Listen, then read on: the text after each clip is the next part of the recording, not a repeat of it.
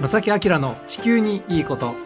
皆さんこんにちは正木明です。小木野恵美子です。今日は10月23日です。午後1時を回りました。10月も下旬に入りました。そうですね。明日10月24日は何の日かは？なんかね最近ちょっと曜日と あの日にちの感覚がなんかこう急に寒くなったりしたので。気候もね大きく変わったりね、えー突そうなん然です。もう衣替えはしないといけないしなんかあの 気分的になんかふって今日何曜日？みたいなね。ありますはい。ね、ありますよね。で僕はあの大体あの天気予報仕事にしてるので、はい。暦とかも結構見見るそうんでですすよね。で10月24日はですね暦の上で走行そうこう走行の走は霜で降は降りるという字ですね。うん加工するの降ですね。ねなので梅雨が冷気に触れて梅雨じゃなくても霜になる時期になり始めましたよという意味です、るよみね、たいな。そういうことですね。ね暦の上では走行というね。そうですか。まあ、あんまりこういう暦ってねあんまり普段のことあのなんだろう生活の中でもね話題にもならないくなってきましたけいれども。やいやでもね。でも改めてこうやってねこういう言葉が昔からあるって考えたらあの時期なんだなっていう意味でそれぞれやっぱり対策しなければいけないねえー状況になったらするべきそういう一つの指針が出てますよということですよね。ねでまあそんな時期なんですが今日お届けするのはですね、はいあの住まいの住宅、えーお家の話です。先週も少しねあの、ええ。学校の断熱についてのお話をねしましたけれども、ええ。ー今日は実際に皆さんが住んでいるお家のねええ。お話、えーなかなか工夫次第では、うん。えー冬は快適に夏も快適に過ごせるいろんなやり方があるんですよというお話。ゲストをお招きしてはい。お伺いしたいと思います。はい。はい、今日もお付き合いください。お願いします。この番組は公益財団法人兵庫環境創造協会の提供と浜田科学株式会社の協力でお送りします。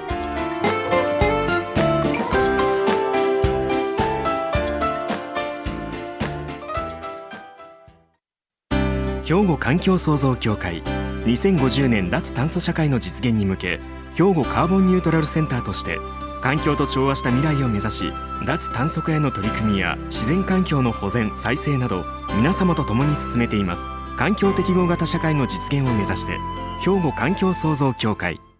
お父さん何してえ店で使ってた揚げ油捨ててるけど。るんもったいな。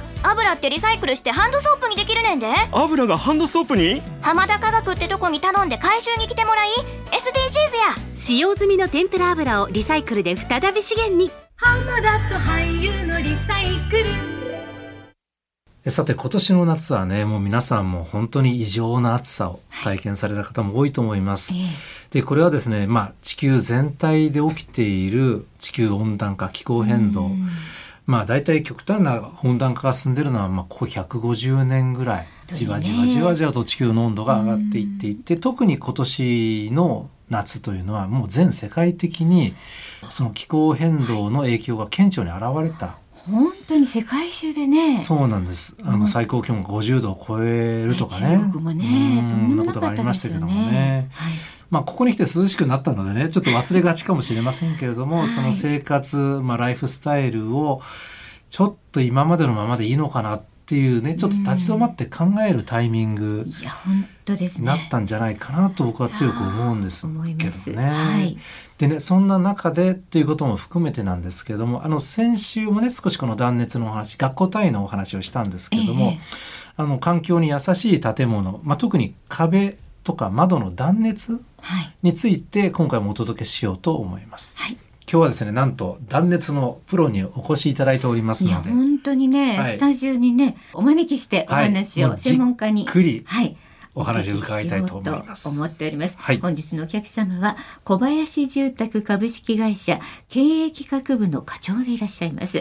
岡村健二さんです。こんにちは。こんにちは。よろしくお願いいたします。よろしくお願いいたしますあの岡村さん家の断熱といえば、はい。あの僕がイメージするのはあのいわゆるグラスウールというのかな、はい。触るとチクチクする、はいす。あれを壁にこうはわしていうイメージなんです僕の断熱。とい。うのは、それすら私ちょっと分かんなかった。あそうですか。はい。やっぱりいろいろあるもんなんですか？まあ今おっしゃったのがその家の壁の中ですね。柱と梁の間の空洞部分。でこちらにこう断熱材を詰め込んでという形なので、うん。まあ、あの重点断熱とか内断熱というふうに言われるんですけれどもそれ以外の工法としてはその柱とか針、まあ、構造躯体の外側を断熱材ですっぽりとくるむ形、えー構造の外にあるので、まあ、外断熱工法というのがあります。日本の場合はあの断熱材入れるようになってから、うん。まあ、あの最初に普及したのが、まあ、おっしゃられたグラスールっていうものが普及したので、まあ、うん壁の中の隙間をこう埋めていくという形なので、うん。まあ、それがごくごく一般的になるんですけれどもあヨーロッパドイツとかになってくると、逆にこの外断熱っていうのがもう本当に主流になってて、もう100年以上の歴史を持っているというふうに言われてあますね。ドイツではそうなんそうですね。あの外断熱というと今壁のお話をさせていただいたんですけど本来は壁だけじゃなくて、まあ、屋根であったりとか、うん。うん。基礎の部分もあの断熱材を極力外に持ってくるというやり方の方が正しくって。あーそちらの方が効果がある。その方が効果があるんですね。で特に屋根なんかっていうのは、うん。あの普通、まあ、屋根裏って皆さん上がられたことがあるかどうかなんですけど、うん真夏ってむちゃくちゃ暑いんですね。例えば夜なんかはうん。外より屋根裏の方が暑くなったりするんです。ああ。なるほどなるほどでそれを防ぐために屋根についても構造の外側でうん。断熱で覆ってやることで、そもそも屋根裏が熱くならない。あのということは小林住宅さんではこの外断熱をメインな、まあ、商品というかそうですね。ということにしてるんです、はい。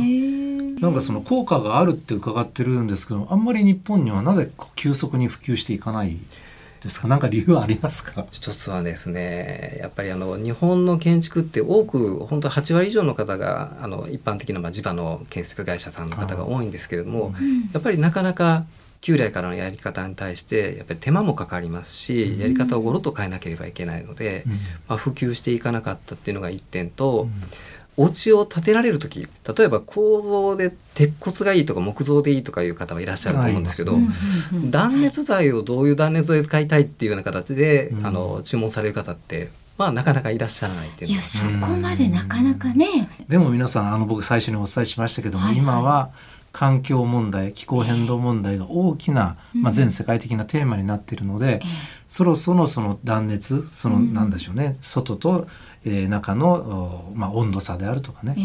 そういうのをしっかりと考慮した家を建てるべき、うん。まあ、時代というのがそういう、はい。まあ、自然の流れになっているところこれ事実ですよね。そうですね。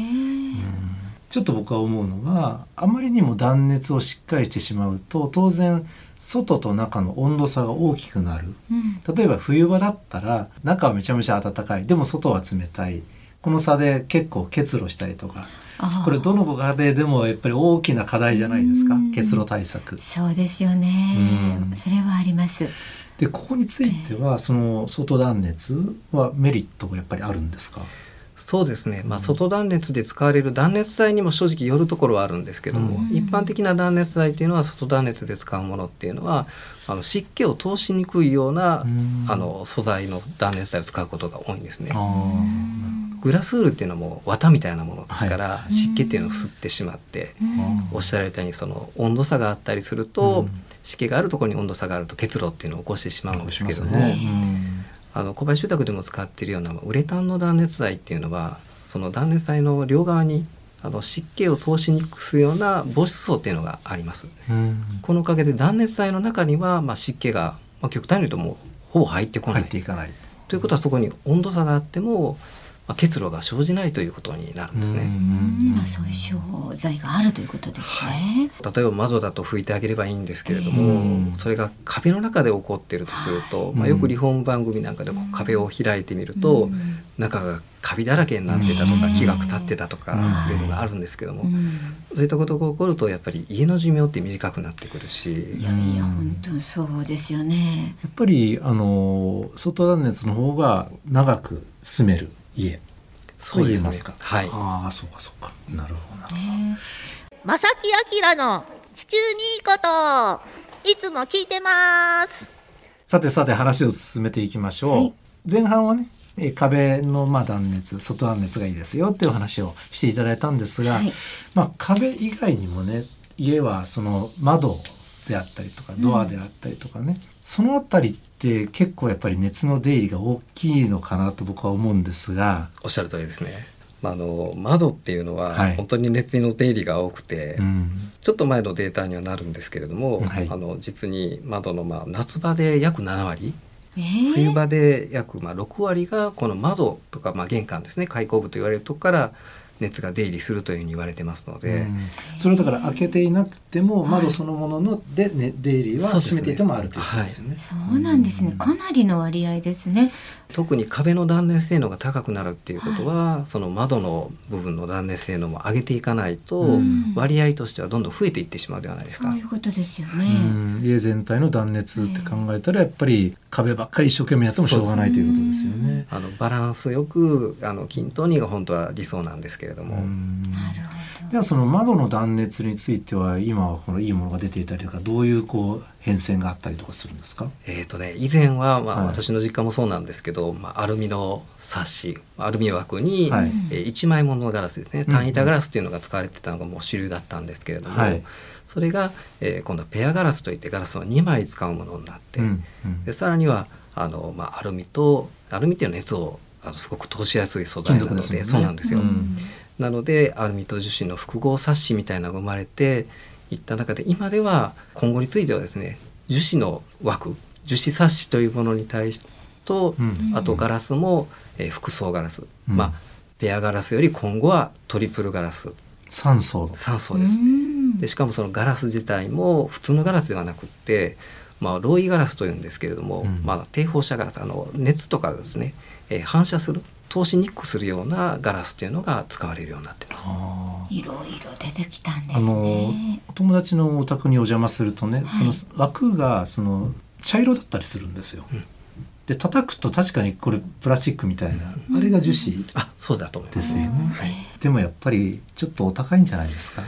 あの正直な話どうでしょ従来のアルミから比べると値段は高くなります。たあだーその分あの省エネルギー性能っていうのも高くなってきますので、う。実際日本っていうのはですね最新で2023年にあの樹脂サッシ工業会っていうところが発表した数字では、はい。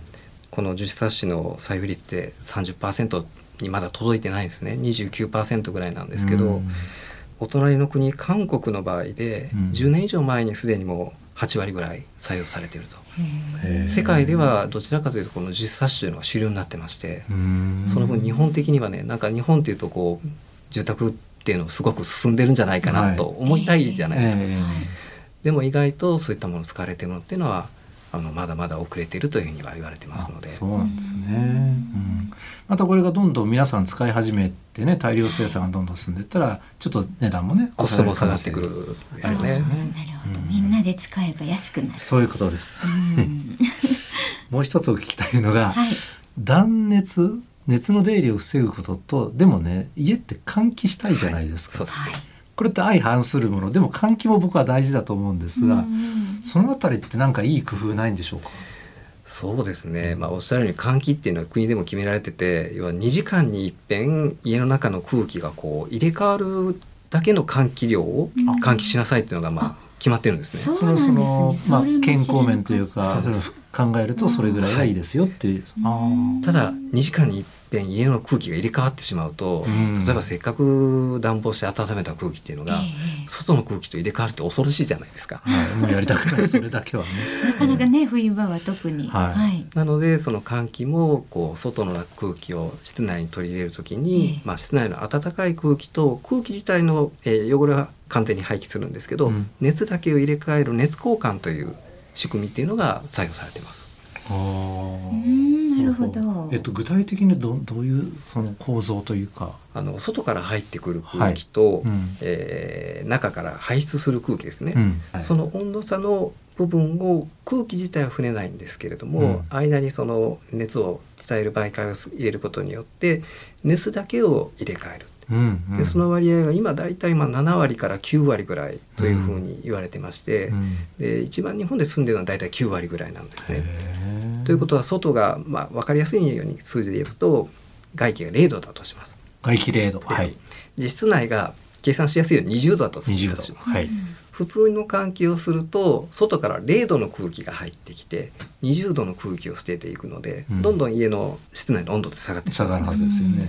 で9割の熱交換っていうのは外から入ってくる0度の空気を、うん。温度差20度の9割なので、うん。18度まで上げて取り入れる。んです。ああ、そういうシステム。で20度の温めお金をかけて温めた空気がうん。2度になって出ていくということなので、うん。そうすることによって換気はするんですけども、うん。家の中の温度低下っていうのを抑えることができる。失った熱を取り戻すための暖房費用っていうのを大きく節約できるっていうのがあるんですね。あの小林住宅さんって外断熱でそういうシステムも入っていて、はい。聞くところによると家全体の空調をはいエアコン1台でできる。そうですね。おですか？お家ですね。はい。でその省エネにもなるしそれで例えば太陽光発電とかしたらほとんど電気も自分で賄って、うーん。まあ、環境に非常にいい、ね、住宅ができる。ねうん経済的にもね。なんか今後このような住宅が進むんじゃないかとか、その展望といいますか、はいなんかございますか？今そうですね家の断熱性能っていうの自体はどんどん今国の政策でも上がっていってまして、国の今回決めた東京7っていう最高等級っていうのはもう逆に世界のトップ水準なんですね。うんなのであの断熱性能って上がってくると思うんですけどそれに伴って家の中の快適性能っていうのが、よく快適でまあ省エネな暮らしっていうのが求められるようになると思いますね。ああなるほどね。今そのね温暖化が進んでる中そういう住まいを考え直すタイミングだとは僕は思うんですよそうですね。ね。なおかつエアコンとかガンガン電気使ってねう、ん。温度を強制的にコントロールするっていうのもやっぱりやめていく方向にしないとね、いけないなと思いますけどね。ねいろんな環境の課題がありますけれども、うん一つ、まあ、自分で何ができるか自分自身でねできることの一つには大きな家のことってありますよね。そう、まあ、これからは必ずそういうことって考えていかないといけない、ね、そういう時代なのかもしれないですね。はいはい、今日長い間ありがとうございました。こちらこそありがとうございました。はい。本日のお客様は小林住宅株式会社経営企画部の課長でいらっしゃいます岡村健二さんでした。ありがとうございまし。ありがとうございました失礼いたしました。兵庫環境創造協会2050年脱炭素社会の実現に向け兵庫カーボンニュートラルセンターとして環境と調和した未来を目指し脱炭素化への取り組みや自然環境の保全再生など皆様と共に進めています環境適合型社会の実現を目指して兵庫環境創造協会。お父さん何してえ店で使ってた揚げ油捨ててるけど。るんもったいな。油ってリサイクルしてハンドソープにできるねんで。油がハンドソープに？浜田科学ってとこに頼んで回収に来てもらい。SDGs や。使用済みの天ぷら油をリサイクルで再び資源にえーさて番組にたくさんねお便りをいただいてますのでね、えーここで何通かになってしまいますが、ご紹介させていただきたいと思います。兵庫県ハトポッポさんからいただきました、はい。ありがとうございます。す。すごい達筆でねまさきさん。ねメッセージいただきましたが、はい。えー、正木明の地球にいいこと大概聞ける折はお勉強させていただいておりますといただきましたね。あーありがとうございます。素朴だけれども力強い番組で大好きな番組になっています。うん。地球が悲鳴を上げていると思える地球の温暖化地球にいいことをいっぱいして元気な地球になってほしいものですってね。なんかうん。あの力強いメッセージいただきましたね。ね。ありがとうございます。頑張ります。はい頑張ります、でねラジオネームねえーおぎようかんには嬉しののお茶杯。っ てラジオネームさんいただいてるんですが、はい、ありがとう。もうね、まあ、ふさきさんの大ファンで、はい、素敵なメッセージをいただいてるんですが、環境問題のことを考えたいと。ん。で、まさきさんの番組のものと自慢したいって言ってね、はい。なんか、あの、エコバッグも欲しいなんていうメッセージもいただいてますけれどもね。あの番組ではいろいろ、あの、プレゼントをね、あの、皆さんに、あの、お届けしていますけれども、はい。あの、イベントでのね、ラジオ関西祭りでのプレゼントも、もうそろそろ届く方もいらっしゃるかもしれませんし、いろんなプレゼントね、用意してますので、楽しみに待っててくださいね。はい。はい。あの、これも含めて皆さんからのいろんいろんなメッセージをお待ちしています。おはがき、お便りの場合は、郵便番号650-8580、ラジオ関西、正木明の地球にいいこと、ファックスでは078-361-0005、メールでは、まさきアットマーク JOCR.jp、こちらでお待ちしています。どしどし。はい、おお寄せください。お待ちしております。はい。結構ね、はい。その日によって気温変化も激しいのでね、ええあの体壊さずに。そうですね。元気で皆さんお過ごしください。ということで、正木明の地球に行くとは今日はこの辺でお別れいたします。えーご案内は正木明と、小木野恵美子でした。それではまた来週。さよなら。この番組は公益財団法人兵庫環境創造協会の提供と浜田科学株式会社の協力でお送りしました。